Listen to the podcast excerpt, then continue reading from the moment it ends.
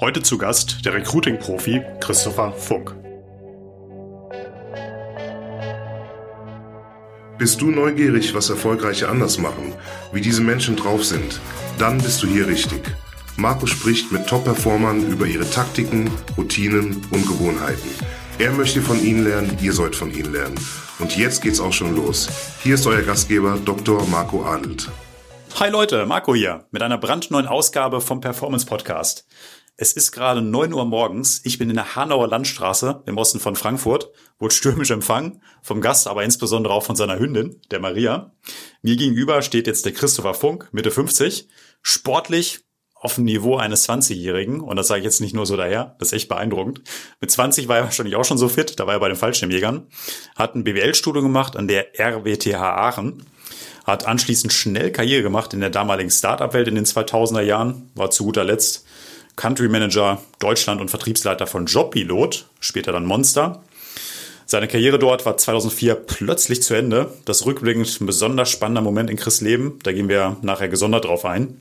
Wie auch immer, 2004, 2005 hat er dann seine eigene Personalberatung für Vertrieb äh, aufgebaut, Senagos. Der Rest ist Geschichte. Heute hat er ein paar Dutzend Angestellte, hat über 1000 erfolgreiche Placements gemacht. Viele Male ist er Headhunter des Jahres geworden. Wow, und nebenher hat er noch einen Podcast gebaut, nämlich den Vertriebsfunk, ein Spezialpodcast für die Themen Recruiting, Karriere und Vertrieb. Vor kurzem hat er die 500. Folge abgedreht. Chris, habe ich was Wichtiges vergessen? Nö, das war schon ziemlich, ich finde das selber beeindruckend, wenn du das so erzählst, hört sich das richtig gut an. Prima. Du, ähm, ist ja immer noch ganz früh am Morgen. Hast du heute schon Sport gemacht? Nee. Äh, hätte ich wahrscheinlich, ähm, aber jetzt mit äh, Corona und so weiter ähm, eher mittags dann. Wann bist du aufgestanden? Äh, um halb sechs. Okay, und das ist auch eine normale Zeit für dich? Ja, früher bin ich immer um halb fünf aufgestanden. Seit wir jetzt den Hund haben, habe ich die Routine jetzt nochmal ein bisschen verändert. Schlafen ähm, jetzt zusammen dann ein bisschen länger. Ja, genau. okay. Und was machst du dann? Wie muss man sich das vorstellen bei dir? So eine typische erste Stunde im Tag? Also das erste, was ich mache, ähm, ich mache mir immer so einen ähm, Wake-up-Drink. Mhm. Das ist ähm, äh, Wasser mit Salz, Zitronensaft und einem Schuss Ingwersaft. Mhm. Und das äh, quasi, du bist ja dehydriert, wenn du morgens aufstehst. Und äh, dein Säurehaushalt ist auch meist nicht so ganz okay. Und das gibt dir nochmal so, schon so richtigen Push, um nach vorne zu kommen. Dann mache ich meine Meditation, zehn Minuten. Ähm, dann geführt? Ich ähm, oder machst du ja, frei? meistens geführt. Meistens geführt mit Calm. Mhm. Also mit der Calm-App. Die hat immer so eine Daily Meditation. Da kriegt man auch so ein bisschen Inspiration für den Tag, wo man nachdenken kann und so weiter. Packen wir auf jeden Fall auch mal in die Show Notes rein. Mhm.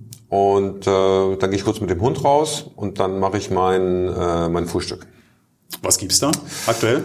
Ähm, also ich esse morgens meistens ähm, Nüsse, Walnüsse. Meine Mutter hat einen Walnussbaum im Garten, also alles Bio und so weiter und hat da für mich fleißig geknackt und so weiter. Ähm, oder Fisch meistens, also immer so irgendwas mit Eiweiß. Und dann mache ich mir halt mein Müsli für, für morgens mit einer Spezialmischung. Hast du dann schon das erste Mal aufs Handy drauf geschaut? Nee. Gar nicht. Also die erste Stunde bleibt das Handy komplett. Eigentlich die ersten zwei Stunden. Also mhm. mittlerweile mache ich es oft so, dass ich das Handy eigentlich erst im Büro anmache. Stichwort Büro ist dann, wann denkst du denn zum ersten Mal an die Company? Meistens so um acht, zwischen acht und neun, wenn ich dann halt losfahre.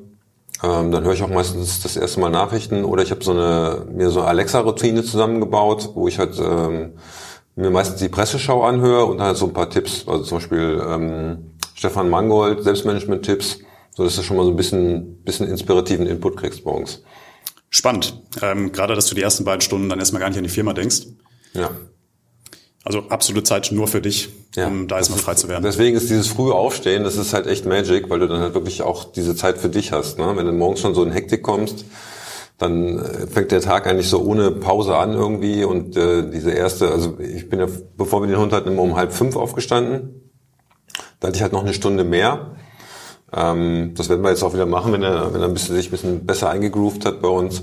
Das, also diese Stunde ist wirklich dann halt nur meins, weil dann ist auch niemand wach. Du hast immer das Gefühl, du bist der Erste auf der Welt, der irgendwie äh, die Zeit für sich hat. Das ist schon sehr, sehr cool.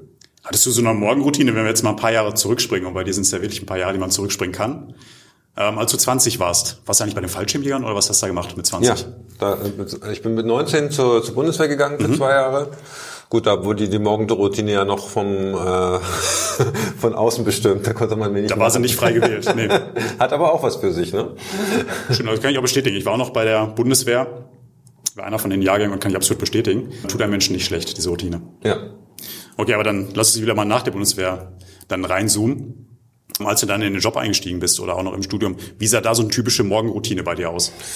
Also ich glaube, das war auch eine Zeit, wo ich auch selber noch nicht so diszipliniert war. Da habe ich auch noch so ein bisschen meinen Weg gesucht. Ähm, ich bin morgens immer unfassbar schwer aus dem Bett gekommen.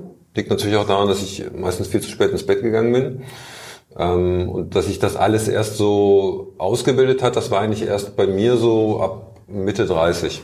Also vorher war es eher, bin immer regelmäßig laufen gegangen, habe aber jetzt auch nicht so intensiv Sport gemacht ab und zu mal Bodybuilding und dann wieder nicht, also so Krafttraining und wieder nicht. Und das hat eigentlich erst angefangen so ja Mitte, Ende 30, wo ich wirklich gesagt habe, okay, du musst, du musst was ändern, du wirst halt auch älter. Ne? Ich habe so gesehen, wie so die meine Waistline, also mein, mein Bauch auch irgendwie größer geworden ist. Und dann meinten so meine Freunde, naja, das ist halt so, wenn du älter wirst. Und dann habe ich so gedacht, es muss ja nicht so sein. Du musst jetzt eigentlich anfangen, was zu ändern. Ne? Und dann habe ich zum Beispiel mit, mit 40 habe ich gesagt, okay, jetzt, äh, wenn du 40 wirst, läufst du erstmal deinen ersten Marathon und dann schaust du mal weiter.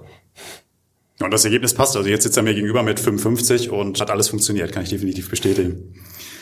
Herr Chris, ich will jetzt nicht jede einzelne Station nachzeichnen, aber du hast gerade schon beschrieben, das war ja dann anscheinend wirklich ein Prozess mit dem Fallschirmjägern, Studium, Job-Einstieg. Mhm. Und du bist dann ja schnell jetzt gesprungen, dann auch, ähm, was du gerade erzählt hast, auf das Alter 35 oder Ende 30.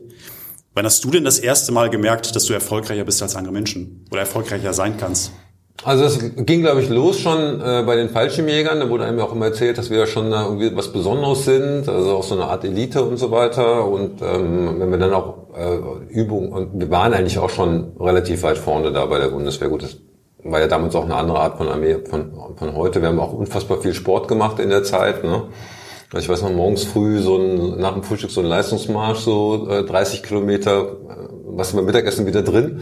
Hast gedacht so, ey geil, wir haben jetzt schon 30 Kilometer abgerissen. Ne? Also und dann halt auch. Und dabei am besten noch einen schweren Rucksack auf. Äh, Rucksack und Waffe. Also ein leichter Rucksack, nee, was war das? Leistungsmarsch ist äh, Stiefel und, äh, und Waffe, aber kein Rucksack, glaube ich, wenn ich mich richtig erinnere. Also das war schon cool. Ähm, du gehst natürlich auch mit einem anderen Selbstbewusstsein ins Studium rein. Äh, ich habe während des Studiums eigentlich auch immer viel gearbeitet, viel, viel im Nachtleben, ich habe viel gekellnert, ich habe als DJ gearbeitet. Ähm, aber dass ich besser bin als andere, ich glaube, das hat sich, ich weiß auch gar nicht, wie man das so sagen kann. Ich meine, ich glaube, du musst, ich sage immer, du musst dich eigentlich immer eher mit dir selbst vergleichen. Ne? Also es gibt ja diesen Spruch Beat Yesterday. Ne? Also dass du sagst, okay, wie, wie kannst du dich denn weiterentwickeln? Und jetzt nicht nur sportlich ähm, oder jetzt im Business, sondern auch ähm, wie du mit anderen Menschen umgehst und wie du mit dir selber umgehst. Ich glaube, das ist, das ist, glaube ich, eine viel größere Challenge, als zu sagen, ich will jetzt der, der Beste von allen sein. Sehr spannender Punkt. Wann hast du das denn zum ersten Mal gemerkt, den Wettbewerb mit dir selbst auszufechten und äh, zu sagen, okay, ich muss mich selbst schlagen, ich schaue auf das gestern, ich will heute besser werden? Wann hast du das zum ersten Mal bewusst so wahrgenommen? Also ich glaube auch so, dass das so, bei mir kam das eigentlich erst so in den 40ern. Also ich bin, glaube ich, da also auch so vom, von der Achtsamkeit, vom Mindset eher ein Spätstarter. Ähm, und habe mich dann noch viel mehr damit beschäftigt, viel mehr Bücher gelesen, mit Meditation angefangen und so weiter. Und ähm, ich bin, glaube ich, auch nicht so der so ein wettbewerbsorientierter Typ. Also ich mache jetzt CrossFit ganz viel und beim CrossFit ist ja eigentlich auch so, dass du dich eigentlich immer nur mit dir selber challenged, ne? Dass du halt äh, durchhältst, dass du deine Zeiten verbesserst, dass du mehr Gewichte machst oder dass du spezielle Übungen schaffst. Ich arbeite zum, im Moment zum Beispiel beim Muscle Up, Ring Muscle Up. Und gestern habe ich das erste Mal fünf Ring Muscle Ups am Stück geschafft, also mit einer kleinen Pause und dann wieder hoch. Und ich so, es ist so geil, ja, dass du auch eigentlich immer noch neue Sachen dazulernen kannst, also auch körperliche Fertigkeiten. Ne? Viele Leute sagen ja so, ab 50, gut, da geht's halt abwärts. Ähm, aber ich merke halt, dass du halt trotzdem immer noch an dir arbeiten kannst, körperlich wie geistig. Das ist, glaube ich, auch eine mega Botschaft, dass diese gerade diese Routine und Gewohnheit von erfolgreichen Menschen, das ist nichts für 20 oder 25-Jährige nur, sondern das hört ja nie auf. Egal, ob du 20, 30, 40, 50 oder 60 bist. Ich glaube, das ist eine ganz wichtige Botschaft. Das, was ihr hier hört, das ist einfach universal einsetzbar, aber auch für jede Lebenslage. Zum Thema Arbeit, lass uns da mal reinspringen.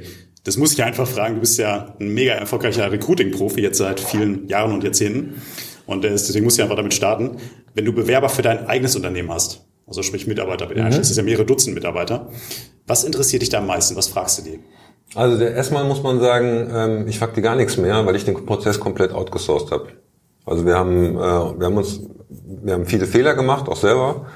Ähm, und, und ich glaube, auch das ist schon eine Grunderkenntnis beim Recruiting. Ähm, das bestätigt sich aus der Wissenschaft. Äh, du kannst da keinen hundertprozentigen Hit landen. Ne? Also du guckst beim Interview immer nur äh, auf einen ganz kleinen Teil einer Persönlichkeit und einer Leistungs-, eines Leistungsprofils. Und wir sind ja selber auch massiv ähm, gebiased, sagt man. Also wir haben halt unglaublich viele Voreinstellungen und Vorurteile im Kopf. Das kannst du auch nicht abschalten. Ich sage immer, wenn, wenn jetzt jemand reinkommt, äh, auf dem Papier eine sehr gute Kandidatin und die sieht dann aus wie deine Ex-Freundin oder deine Ex-Mann, äh, deine Ex-Frau, dann wirst du die nicht neutral beurteilen können, logischerweise. Und solche Sachen haben wir alle im Kopf. Und deswegen haben wir erstmal gesagt, wir versuchen einen möglichst äh, strukturierten Prozess zu machen, der auch dokumentiert wird. Und der nächste Schritt war, dass ich gesagt habe, ich ziehe mich da komplett raus. Also ich sehe die Mitarbeiter eigentlich immer am ersten Tag, wenn die hier anfangen. Zum Onboarding. Zum Onboarding, zur Begrüßung. Ja, und auch damit habe ich eigentlich nichts mehr zu tun. Hat sich dadurch, als du das umgestellt hast, die Hit-Ratio verbessert? Nee, aber eigentlich nicht. Also wir, wir, wir haben auch ähm, ganz bewusst gesagt, okay, du kannst durch, wenn du jetzt das sehr, sehr aus, aufwendig und kompliziert machst, kannst du deine, äh, deine Hit-Ratio steigern. Aber selbst Jack Walsh hat mal gesagt, äh, also Ex-Manager von äh, General Electric, der sich die, das wirklich bis zum Exzess getrieben haben, wenn die auf 60 bis 70 Prozent Hitrate kommen, dann haben sie einen guten Job gemacht. Ja, aber diese, äh, die, das also bei 50 Prozent bist du ja quasi beim Würfeln, da kannst, kannst du eigentlich eine Münze werfen. Ne? Also der Aufwand ist halt sehr, sehr hoch. Deswegen haben wir gesagt, wir, verlag, wir verlagern einen Teil des Recruiting ins Onboarding. Weil äh, es hat sich auch wissenschaftlich erwiesen, ähm, es gibt sogenannte Peer Reviews. Also wenn, wenn, wenn du jemanden fragst, äh, wenn du einen Kollegen von jemandem fragst, macht der einen guten Job oder nicht, kann der das sehr, sehr gut beurteilen. Ne? Und äh, wir haben gesagt, okay, wir müssen halt gucken, dass wir relativ schnell in die Lage kommen, Peer-Reviews zu machen. Das heißt, wir holen die Leute eher schneller rein, äh, nehmen aber in Kauf, dass wir sie dann eventuell auch während der Probezeit, dass wir sagen, okay, das passt nicht von beiden Seiten. Ne? Und, und den Prozess haben wir wirklich sehr, sehr hart durchgezogen, weil es ist ja eigentlich oft so, wenn du jemanden einstellst, ähm, dann ist diese Hemmung zu sagen, okay, das war's nicht, riesengroß. Ne? Das führt ja dazu, dass du halt viele Mannschaften hast, wo halt viele Leute drin sind, die eigentlich nicht reinpassen. Ne? Und das kommunizieren wir aber auch offen mit den Kandidaten, wo wir sagen, okay, wir wissen es nicht, du weißt es nicht. Im Endeffekt hast du die Interviewphase, ist immer in einem, in einem synthetischen Raum, in einer Laborsituation, aber wie der sich dann auf der Fläche im, im Job verhält, kannst du eigentlich schlecht sagen. Du kannst Schnuppertage machen, das hilft sicherlich. Ne? Und deswegen haben wir halt einen sehr, sehr strikten Onboarding-Prozess, den wir auch unseren Kunden immer empfehlen und die auch darauf coachen. Ähm, und das führt dazu, also zum Beispiel, wir haben hier eine Telesales-Mannschaft aufgebaut, das hast du ja auch. Ich glaube, wir haben die dreimal insgesamt komplett durchgewechselt, bis wir gesagt haben, okay, jetzt, jetzt passt es von den Leuten her. Ne? Von der Kritikalität her sagst du also, der Hiring-Prozess ist das eine, aber das eigentlich Kritische ist dann das Onboarding und die Produktivmachung, das schnell herauszufinden, ob derjenige in deinem Setup funktioniert. Genau. Es geht natürlich nicht immer, wenn du jetzt sagst, äh, du hast irgendwie einen, äh, einen Senior Manager, der wird jetzt nicht zum, zum, zum Testen rankommen, da ist dabei auch einen anderen Beobachtungszeitraum. Ne? Und selbst da würde ich immer schauen, dass man irgendwie einen Schnuppertag organisiert, dass er seine Kollegen kennenlernt, dass er das Team kennenlernt, dass die Ideen kennenlernen, dass man da zumindest noch weitere Hinweise sammelt, ob das, ob das passen kann oder nicht. Ne? Senior Manager ist ein gutes Stichwort. Du hast mit Cenagos hast du ja in den letzten 15 Jahren über 1000 erfolgreiche Placements gemacht. Auch ganz viele Führungskräfte waren mhm. dabei. Was macht denn für dich eine gute Führungskraft aus? Uh, ähm, ich glaube, dass ähm, also bei Führungskraft ist ja die diese Fachkompetenz nicht mehr so entscheidend. Ne? Also da geht es ja eher darum, dass du ähm, also erstmal ist Führung, so glaube ich, das, das Schwierigste, was es gibt, weil du eigentlich immer auf einer Rasierklinge wanderst. Ja, ähm, weil du eigentlich, man nennt das auch so die, die Dichotomie der Führung, weil du eigentlich immer dich zwischen Extremen bewegen musst. Also du, du musst, die Leute müssen dich mögen, aber du darfst nicht ihr Freund sein, weil du sonst nicht mehr ähm, neutral entscheiden kannst. Ne? Du musst äh, äh, hohe Disziplin haben, du musst sehr strikt sein, aber du darfst jetzt auch kein kein Kommisskopf sein, ja? weil die Leute sonst halt äh, auch wegrennen. Ne? Und so hast du eigentlich bei bei bei oder du musst doch zum Beispiel, du musst dich in die Details vertiefen können, du musst wissen, worum es geht, aber du darfst da nicht komplett untergehen, weil du ja auch immer den Blick von außen haben musst. Ne? Und das sind halt deswegen ist, ist Führung halt mega spannend, weil es halt immer quasi, du musst eigentlich immer den Mittelweg finden zwischen diesen Extremen, um ein guter Führer zu sein. Ne? Ähm, und äh, das, das rauszufinden bei Menschen, ob die dann passen oder nicht, ist, ist natürlich extrem schwierig. Aber ich glaube, Leute, die halt da ein Gefühl haben, ähm, ich glaube, dass es super wichtig ist, dass sie Menschen mögen, ähm, dass sie sich selber nicht so wichtig nehmen, ne? dass sie sagen, okay, im Endeffekt geht es nicht um mich, sondern um das Team. Also das Ego ständig zurückstellen. Genau. Also und auch das ist wieder ein, äh, du darfst natürlich jetzt nicht sagen, ja, ich bin gar nichts, sondern es, du musst halt auch ein gesundes Selbstbewusstsein haben, sonst kannst du es auch nicht tun. Ne? Andererseits musst du immer sagen, okay, wenn es einen Erfolg gibt, was nicht mein Erfolg, sondern es war der Erfolg des Teams. Und wenn es einen Fehler gibt, was nicht der Fehler des Teams, sondern meiner, weil ich die Leute nicht dazu gebracht habe, das Richtige zu tun. Das heißt, du hast da, es ist halt auch eine, also du musst ein starkes Selbstbewusstsein sein, du musst aber andererseits auch sehr bescheiden sein. Und äh, ich glaube, das macht eine gute Führungskraft auf. Äh, in der heutigen Zeit, glaube ich, ist extrem wichtig das Thema ähm, Lernfähig und Lernwilligkeit. Und dann natürlich auch ähm, die Fähigkeit, deine Leute auch weiterzuführen. Die Sachen ändern sich so schnell. Ja, wenn wir uns jetzt das Berufsfeld angucken, auch zum Beispiel bei dir, wie sich, wie sich euer Umfeld jetzt geändert hat und so weiter. Das heißt, dieses Thema, ich muss mich an veränderliche Situationen anpassen. Ich muss die möglicherweise auch schon antizipieren und überlegen, okay, was, was mache ich denn? Das ist, glaube ich, auch eine Kerneigenschaft heutzutage. Ja, ein ganz spannender Blickwinkel mit diesen beiden Extremen. Das ist ja nämlich ähm, eine der ersten Folgen, die wir aufgenommen haben, könnt ihr auch mal reinklicken, mit dem Norbert Porasik in München. Da haben wir uns damit beschäftigt, wenn dein Leben ein Song wäre. Was wäre das? Und der Norbert hat damals geantwortet, das ist Achterbahn von Helene Fischer und das hat auch wunderbar diese Auf- und Abs dann beschrieben. Und diese Extreme finde ich wirklich nur ein spannender Blickwinkel auf das Thema Führung. Und ähm, du hast dich ja auch ständig zwischen diesen Extremen bewegt. Und ich habe das vor kurzem mal gehört, dass du selbst auch einen Podcast ähm, zu aufgenommen bei einer von deinen 500 Folgen. Da hast du beschrieben, du warst ja Deutschlandchef von Jobpilot und da gab es eine ganz spannende Phase. Du hast diesen Umbruch gehabt. Und nimm uns doch mal mit in diese Zeit, wie das da eigentlich war, genau diese Phase 2004, 2005. Gerade als du das Ende dort erlebt hast und dann diesen Umbruch. Ja, also das war quasi so eine, äh, also mehrere Berufsleben, glaube ich, im Schnelldurchlauf. Also wir hatten halt diese Startup-Phase von 97 bis, bis 2000, 2001, wo es eigentlich nur aufwärts ging. Ähm, äh, wo wir auf 600 Mitarbeiter, von 6 auf 600 Mitarbeiter gewachsen sind, mit einer massiven Internationalisierung. Also wir hatten 15 internationale Niederlassungen. Ähm, wir waren das führende Jobboard in Europa. Dann kam halt ähm, quasi der Einbruch der New Economy Blase. Äh, wir haben noch einen Börsengang gemacht übrigens. Und äh, da gab es dann Zeiten, also dann, dann kam das andere Extrem, ist halt brutal abwärts gegangen. Ich musste ähm, einen Großteil meines Teams selber wieder entlassen, also die ich eingestellt, aufgebaut, entwickelt habe und so weiter. Die musste ich dann quasi an einem Tag, musste ich glaube ich 20 Leute entlassen oder sowas. Also das, das kam dazu. Und dann war, ist die Firma natürlich auch ausgedünnt worden. Ich weiß noch, wir hatten einen Tag, da war die, da war der Börsenwert der Firma weniger als das, was wir auf dem Konto hatten. Also war halt das komplett Negative. Ne? Und dann kam, noch, dann kam noch der 11. September. Ähm, äh, danach war es halt, also die, und die drei, vier Jahre danach waren auch wirklich schwierig. Also es war auch eine sehr schwierige Zeit hier, konjunkturell und so weiter. Viele jüngere Leute können sich das gar nicht mehr vorstellen. ja, aber es hilft natürlich auch, wenn man schon mal die eine oder andere Krise mitbekommen hat. Und dann, ich war damals für die Website und fürs Marketing zuständig, also eher so auf der Techie-Seite. Ich hatte auch die komplette IT-Abteilung unter mir.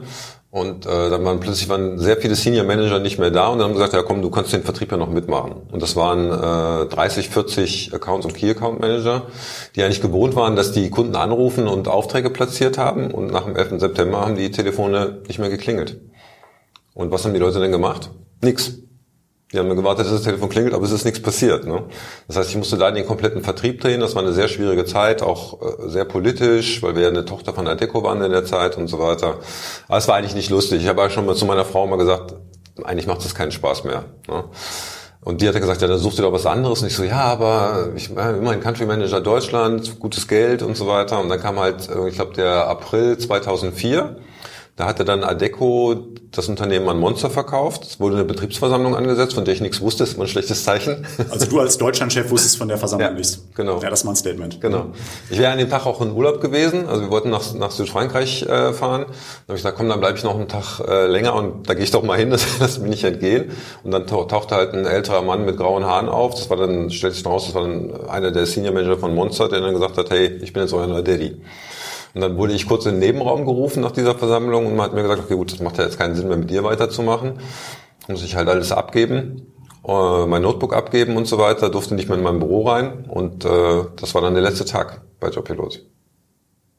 Also das in dem Augenblick dann wahrscheinlich der absolute Tiefpunkt, aber quasi der Startschuss für Zenagos. Ja, es war sicherlich ein Tiefpunkt. Ähm, es war ja auch so ein bisschen eine Familie loslassen im Prinzip. Ne? Es ist auch wirklich interessant, dass wir, äh, dass diese alte Jobpilot-Mannschaft, dass sie sich immer noch kennen, dass es ein super enges Netzwerk ist. Sogar die Leute, die ich damals entlassen musste, mit denen bin ich eigentlich teilweise sogar noch befreundet. Also es ist wirklich krass, was daraus geblieben ist.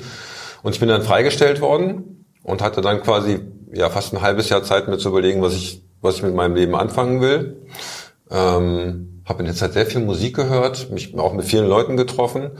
Und ähm, man muss auch sagen, also ganz ehrlich, ich hätte auch äh, in der Zeit nicht den Job gefunden, den ich gerne gehabt hätte. Also New Economy war damals dann auch nicht mehr angesagt, die ganzen Skills. Das wollten die Leute, die wollten alle wieder Old Economy haben. Ich hatte damals ja auch schon echt ein relativ hohes Gehalt gehabt, das hätte ich nicht realisieren können. Dann habe ich gesagt, okay, wenn das nicht geht, dann ähm, und das ist ja eigentlich der, oft auch der Klassiker, dann musst du halt, musst du halt dein eigenes Gehalt bauen, musst du dich halt selbstständig machen.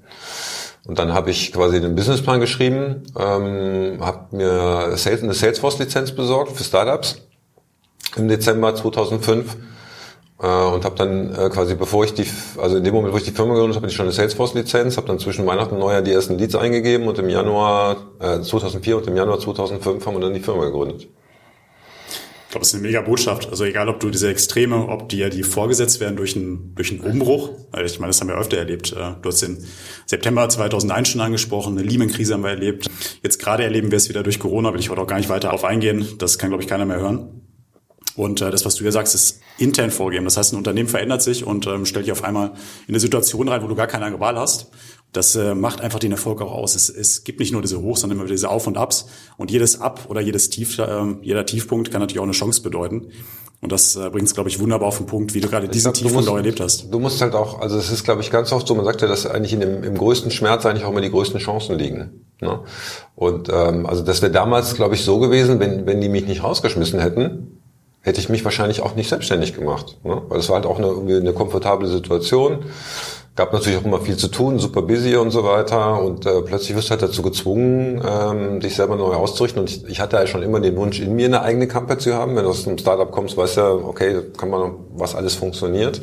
Aber wenn ich diesen Kick in den Hintern nicht bekommen hätte, hätte ich es wahrscheinlich nicht gemacht. Von daher ist es eigentlich im Endeffekt das Beste, was mir passieren konnte. Meine Frau hat das sofort gesagt, ja. Aber bei mir hat es ein bisschen länger gedauert. Lustig. Ähm, Chris, dieses Auf und Ab, das gibt's ja heute immer noch. Ich bin das schon angesprochen, die Welt verändert sich unglaublich schnell. Unser beide Art von Geschäftsmodellen, das erleben wir tagtäglich. Wie informierst du dich denn da? Wie hältst du dich da auf dem Laufenden über welche Kanäle? Ähm, also wie gesagt, ich habe mir so eine, ähm, also ich höre fast keine Nachrichten. Ich habe mir halt so eine Alexa-Skill zusammen gemacht, dass ich das halt in, in Kurzform morgens kriege. Das reicht mir dann eigentlich auch. Es macht auch, auch keinen Sinn, um sich dreimal am Tag anzuhören, wie gerade die Corona-Lage ist. Verändert sich halt für dich nicht. Ähm, äh, ich höre viele Podcasts ähm, und, und lese halt unglaublich viel. Ne? Also ich habe einen riesen Bücherstapel, ähm, äh, ähm, den ich noch nicht gelesen habe an Büchern. Ähm, und ich höre halt sehr, sehr viele Bücher über Audible. Und dann habe ich noch Blinkist, so für Buchzusammenfassung. Also wenn ich was Neues sehe, dann höre ich mir meistens erstmal die 10, 15-minütige Zusammenfassung ab und entscheide dann, okay, willst du damit weitermachen oder nicht. Thema Bücher, spannender Punkt. Du hast gesagt, bei dir jetzt relativ lange gedauert, bis du dieses Mindset entwickelt hast. Mhm. Wenn du jetzt einem 20-Jährigen ein, zwei, drei Bücher empfehlen dürftest, die er unbedingt lesen sollte, was wären die? Ah, also ich komme jetzt gerade nicht auf den Namen. Also was, ähm, hm. also ähm, mein, mein Neffe ist jetzt 19, der hat jetzt gerade äh, sein Abi gebaut und fängt mit einem dualen Studium an, will jetzt in Richtung Vertrieb entwickeln, überraschenderweise. Ähm, und der hat von mir bekommen äh, das Buch von ähm, Robert Cialdini, äh, Die Kunst des Überzeugens. Ähm, das ist im Prinzip so ein Grundlagenbuch für Vertrieb, wo also die, die Grundthemen drinstehen. Und wie gesagt, Vertrieb hat ja nichts mit dazu, über jemanden über den Tisch zu ziehen, sondern wir sind ja eigentlich immer Verkäufer in eigener Sache, egal was wir tun. Ne? Also wenn du mich für ein Podcast-Interview überreden willst oder ich dich, oder wenn du darüber nachdenkst, äh, wo es jetzt, wenn es wieder Urlaub gibt, wo es hingeht, äh, das sind ja alles Verkaufsprozesse. Oder wenn du einen Partner finden willst, ist auch ein Verkaufsprozess. Ne? Wohl wahr. Wenn du deinen Chef dazu bringen willst, ähm, Budget frei zu machen, musst du ihm deine Idee verkaufen. Ne? Und dieser sehr grundlegend drin, also das kann ich wirklich jedem empfehlen, ist ein dickes Brett, gibt's übrigens auch als, äh, als Hörbuch auf Englisch. Ich glaube sogar von ihm selber gesprochen, also das ist halt relativ cool, weil er da auch nochmal noch ähm, Anmerkungen reinmacht von Leserbriefen, die er gekriegt hat, die das selber bei sich erlebt haben und so weiter. Also es ist wirklich ähm, Augenöffner. So, dann habe ich ihm gegeben von Hermann Hesse Siddhartha. Ähm, ist im Prinzip so eine Geschichte von Buddha. Geht halt auch viel um Meditation und den Sinn des Lebens und so weiter. Ist eigentlich ein relativ kleines Buch, aber es hat, hat mich in dem Alter damals sehr beeindruckt. Das habe ich ihm gegeben und dann gibt es noch ein Buch von Alan Peace, äh, wo es darum geht, ähm, wie du herausfindest, was du überhaupt willst in deinem Leben und wie du es dann erreichst. Sehr interessant. Ich packe euch das auf jeden Fall in die Shownotes rein, dass ihr die Links auch zu den Büchern habt. Habe ich gleich auch wieder welche für meine Shortlist. Ist jetzt bald Weihnachten, kann ich mir mein Regal auch wieder vollpacken. Das Thema Vertriebsskills, du hast gerade angesprochen, ist, äh, stimme ich dir voll zu, ist universal. Das ist nicht nur, wenn du im Vertrieb arbeitest, wenn du eine Freundin, einen Freund gewinnen möchtest, wenn du deine Kinder überzeugen möchtest, wenn du deinen Hund überzeugen möchtest, dass er irgendwas macht, du musst immer verkaufen, immer Vertrieb machen. Ich packe euch auch so in die Shownotes natürlich den Link zum Podcast vom Chris, den Vertriebsfunk. Ich hatte es eingangs schon erwähnt, 500 Folgen hat er mittlerweile abgedreht. Mich begleitet der Vertriebsfunk jetzt auch schon seit fast drei Jahren. Habe ich auch schon ganz viele Impulse für das eigene Unternehmen äh, rausgeholt. Also wenn ihr jetzt ins Thema Vertrieb einsteigen möchtet, da bekommt ihr so viele Impulse, Buchempfehlungen, äh, Impulse für ein Mindset, äh, wirklich richtig, richtig gut. Das Thema Sport, lass uns das mal ein bisschen vertiefen. Du bist ein extrem sportlicher Mensch. Ich hatte es zu Anfang schon gesagt, siehst aus wie ein 20-Jähriger. Was machst du dafür? Ähm, also ich habe eigentlich immer viel, äh, viel Krafttraining gemacht, habe mir auch so eine Routine angewöhnt, dass ich eigentlich, eigentlich jeden Tag zum Sport gehe. Also vor Corona dann immer morgens vorm Sport ins, ins Fitnessstudio. Dann hast du es schon mal weggehabt. Das habe ich jetzt äh, jahrelang gemacht. Und dann hatte ich mir, und, und dann habe ich irgendwann gemerkt, okay, wenn ich wirklich weiterkommen will, wenn ich mich weiterentwickeln will, brauchst du eigentlich immer jemanden, der, ähm, der dich coacht.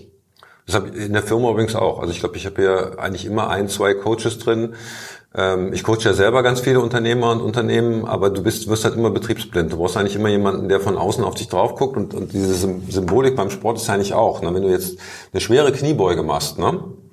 also mit 80, 90 Kilo im Rücken, ähm, und du machst die falsch, machst du dir die Knie kaputt und vielleicht den Rücken. Das heißt, ich gesagt, okay, wenn du, wenn du das tun willst, brauchst du auch jemanden, der dich dabei coacht, dass du halt eine perfekte Bewegungsabläufe hast. Und dann habe ich halt da auch einen, äh, einen Coach gefunden, die Ann-Kathrin, und die Ann-Kathrin ist ähm, europaweit eine der Top-Crossfitter äh, gewesen. Ich wusste damals gar nicht, was Crossfit ist. Und die hat mich quasi während dieses Trainings Richtung CrossFit gebracht. Ich wusste das eigentlich gar nicht. Ne? Und irgendwann habe ich dann gesagt, was machen wir eigentlich die ganze Zeit? So komische Übungen und so weiter. Es ist mega anstrengend. Ne? Und dann äh, bin ich halt an CrossFit dran gekommen und das, das mache ich jetzt eigentlich vor allen Dingen. Ne? Also Krafttraining brauchst du halt ein bisschen Muskelaufbau und CrossFit ist halt für, für Konditionen. Und ist halt auch, glaube ich, fürs fürs Mindset unglaublich wichtig, weil du eigentlich jeden, jeden Tag mal so kurz an deine körperlichen Grenzen gehst. Also bist du eigentlich also immer an einem Punkt. tatsächlich jeden Tag Sport. Ja, in normalen Ta Zeiten ja. Jetzt ist zum Beispiel alles zu, es ist Winter, ist ein bisschen schwieriger, äh, aber in normalen Zeiten ja. Also sag mal vier bis fünf Tage die Woche. Also du musst ja schon mal ein bisschen Pause machen, Muskelkater auskurieren und so weiter. Also mal vier bis fünf Tage ist eigentlich schon das Ziel. Du hast gerade einen ganz wichtigen Punkt gesagt. Machst du natürlich nicht nur für deinen Körper, sondern insbesondere auch für deinen Kopf. Ja. Welche Rolle spielt da Ernährung dann in dem Kontext? Ich glaube, das ist super wichtig. Also da habe ich mir auch unglaublich, ich habe unglaublich viel darüber gelesen und habe das immer meiner, ich erzähle das in meiner Frau, die ist schon immer total genervt irgendwie. Ähm, äh, ich glaube, dass man, ähm, also es geht da auch, glaube ich, ganz viel um die Qualität, ne? dass du einfach gute Sachen isst. Ne? Also Sachen, die ähm, irgendwie noch die Energie aus dem Boden gezogen haben. Also wenn du jetzt äh, Milch trinkst von Kühen, die mit Soja gefüttert sind, ja, was soll da drin sein an Nährstoffen? Ja, da kann, kann eigentlich nichts mehr drin sein. Also wenn du Milch trinkst, musst du eigentlich was nehmen von der Kuh, die, die Gras gefressen hat. Oder auch wenn du Fleisch isst, ne? Wenn du Fleisch isst von einem Rind, das mit Soja aufgezogen worden ist, da ist halt nichts mehr drin. Aber eine Kuh, die auf einer, auf einer großen Wiese gestanden hat und alle Kräuter gefressen hat und so weiter, dann hast du natürlich auch die ganzen Nährstoffe, die da drin sind. Kochst du auch am Wochenende mal selbst zu Hause? Ja, auch, auch in der Woche. Also. Gibt es denn ein Gericht, wo die, wenn du mal Gäste hast, ähm, wo du Standing Ovations für bekommst? Oh, ich glaube nicht. Aber zumindest Applaus von deiner Also wir machen immer einmal im Jahr ein äh, großes Spargelessen. Mhm. Ähm, mit Lachs und äh, äh, Erbsenpüree und so weiter. Dann kaufen wir den, äh, den, den Spargel hier auf dem Markt und so weiter. Ist jetzt nicht besonders kompliziert, aber alle Leute finden es lecker. Hört sich gut an. Nimmst du, also da hört man schon raus, du legst sehr viel Wert dann auf die Qualität der Nährstoffe. Ja. Nimmst du denn auch Nahrungsergänzungsmittel, Supplemente, die du dann zuführst, gezielt? Also Vitamin D, gerade jetzt im Winter. Ähm, ich habe das früher auch mal unterschätzt. Ist auch wissenschaftlich noch nicht hundertprozentig wirklich durch. Also es gibt auch noch keine richtigen Studien, aber es gibt halt viele Hinweise darauf, dass dein Vitamin D-Spiegel halt für deine Leistungsfähigkeit, aber auch für deine langfristige Gesundheit wichtig ist. Ähm, und eigentlich Wissenschaftler sagen auch, dass, dass 60 Prozent der Deutschen äh, also Vitamin D Mangel haben. Also das zu supplementieren macht auf jeden Fall Sinn. Ähm, einer meiner anderen Personal Trainer, der Wolfgang Unsöld, der sagt, er hat, äh, das hat mich überzeugt, er hat halt äh, Freunde, die sind in Costa Rica Und die trainieren jeden Tag am Strand mit freiem Oberkörper. Ne? Das ist also nah am Äquator, die bekommen Sonne und die haben einen Vitamin D-Spiegel, die Skala geht so von 0 bis 140, so um die 100, 120 ohne zu supplementieren. Wo man sagen würde, okay, das ist natürlich. Wenn du in Deutschland guckst, haben die Leute oft einen Vitamin D-Spiegel von 20. Also das zu supplementieren macht sicherlich Sinn. Und dann, ähm, sag mal, es hängt, glaube ich, auch davon, was du machst, wenn du halt viel körperlich arbeitest, ne? Äh, also viel Sport machst und so weiter, dann muss deine Nahrung wahrscheinlich auch anders sein, als wenn du den ganzen Tag nur am Schreibtisch sitzt oder auf der Couch liegst. Ne? Und da ich ja viel Sport mache, nehme ich auch noch ein, ein Multivitamin, weil du meistens diese Nährstoffe heutzutage aus der Nahrung nicht mehr rausziehen kannst. Gut, danke für den Tipp. Ganz zu Anfang sind wir gestartet mit dem Thema Schlafen. Lass mit dem Thema auch mal aufhören, solange wir jetzt auf die Zielgerade abbiegen. Was machst du eigentlich in den letzten 15 Minuten, bevor du schlafen gehst? Ich nehme an, das Handy spielt auch keine Rolle mehr. Ja, jetzt schon. Also äh, äh, oft mache ich eine Meditation, eine Abendmeditation. Mit dem gleichen Anbieter, den du zu Anfang schon erwähnt hast. Meistens schon. Oder halt auch eine wirklich eine, eine stille Meditation. Da mache ich nur so einen ähm, Gong rein, alle zwei Minuten, weil oft ist es ja so, ähm, man nennt das so Monkey Mind wenn du halt nichts tust, ich meine, für die Leute ist das, für viele Leute ist das eine komplett neue Erfahrung, dass du einfach mal dich hinsetzt und nichts machst. Es gibt Leute, die haben das noch nie in ihrem Leben gemacht. Ne? Aber es ist ja interessant, was dann plötzlich, ähm, also was dir dein Geist alles so an Ideen, Gedanken, Ängsten und sonst irgendwas bringt. Ne? Und wenn du so einen Gong hast, der bringt dich halt dazu, dich dann immer wieder darauf zu konzentrieren, äh, dich auf deinen Atem zu konzentrieren oder so. Es geht ja darum, quasi deinen, deinen Geist mal zu leeren. Ne? Und was ich im Moment ähm, ähm, oft mache, ist, dass ich halt noch ein, mir so zehn Minuten von einem Hörbuch anhöre.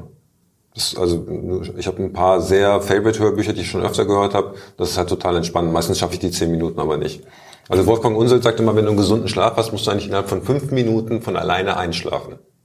Schläfst du dann beim Hören ein? Ja, ich habe dann einen Timer drauf, dass das Ding halt nach zehn Minuten ausgeht. Und das, das war's dann.